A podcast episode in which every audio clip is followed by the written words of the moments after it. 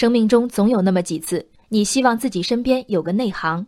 当年买春运硬卧火车票，最能检验个人铁路系统的人脉；到孩子上学的年纪，急需一个教育系统的朋友。而最被周围人需要的职业，莫过于医生。除了希望争取质优价廉的医疗资源，许多人还寄望医生朋友能在具体的医疗问题上给自己出出主意。即使对方专业未必对口，但瘦死的骆驼比马大嘛。要说这懂行和不懂行的差距有多大？昨天，广东顺德一家医院的产科医生小陆完成了自己给自己接生，全程顺产。和他同日分娩的女性朋友们简直要自惭形秽。人家不但顺顺利利生了，还一人分饰二角。看看自己，痛不欲生，别说接生，连说话都没劲儿。难道投身医学界，不但懂科学，还能对疼痛免疫吗？其实差别恰在小陆医生的一句话里：打了麻醉后不是很痛，过程算是轻松吧。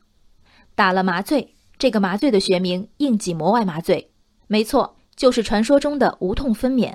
这项在美欧全面使用，在国内也早已成熟的技术，可以阻断疼痛，但仍保持产妇的清醒，可以正常感受和用力，无痛的经历生育的全过程。此外，它对孩子非常安全，严重副作用的概率低于百万分之六。感叹隔着屏幕都觉得痛的网友们，当你知道小陆医生本人其实并不怎么痛，给自己接生的创举，是不是立刻失去了悲壮的意味？科学技术总比社会观念进步得更快。当许多产妇，尤其是其家人，还沉浸在网上种种流言，还在纠结新技术对婴儿的利弊时，你看内行的已经用脚投票了。千百年来，分娩的疼痛都是母爱伟大的一大例证，但实际上，现代医学已经证明，这些疼痛大都是毫无必要的付出。据国家卫计委妇幼卫生年报的数据，二零一三到二零一五年，中国剖宫产率维持在百分之三十四点三到百分之三十五之间。除了明确具备剖腹产指征的产妇，其中想必也有耳闻目睹甚至亲身体会过顺产之痛而拒绝吃苦者。他们都被仔细告知了分娩阵痛的选择了吗？还是和大多数女性一样，仅仅被简单告知忍一忍就过去了？大家都是这么过来的。一台电饭锅二十分钟能蒸好一锅米饭，一只小小的铝锅盖上盖儿咕咚两小时也能把饭煮熟。电饭锅和铝锅的优劣一目了然。怕只怕卖锅的售货员并没有告诉你，世界上还有电饭锅这种东西。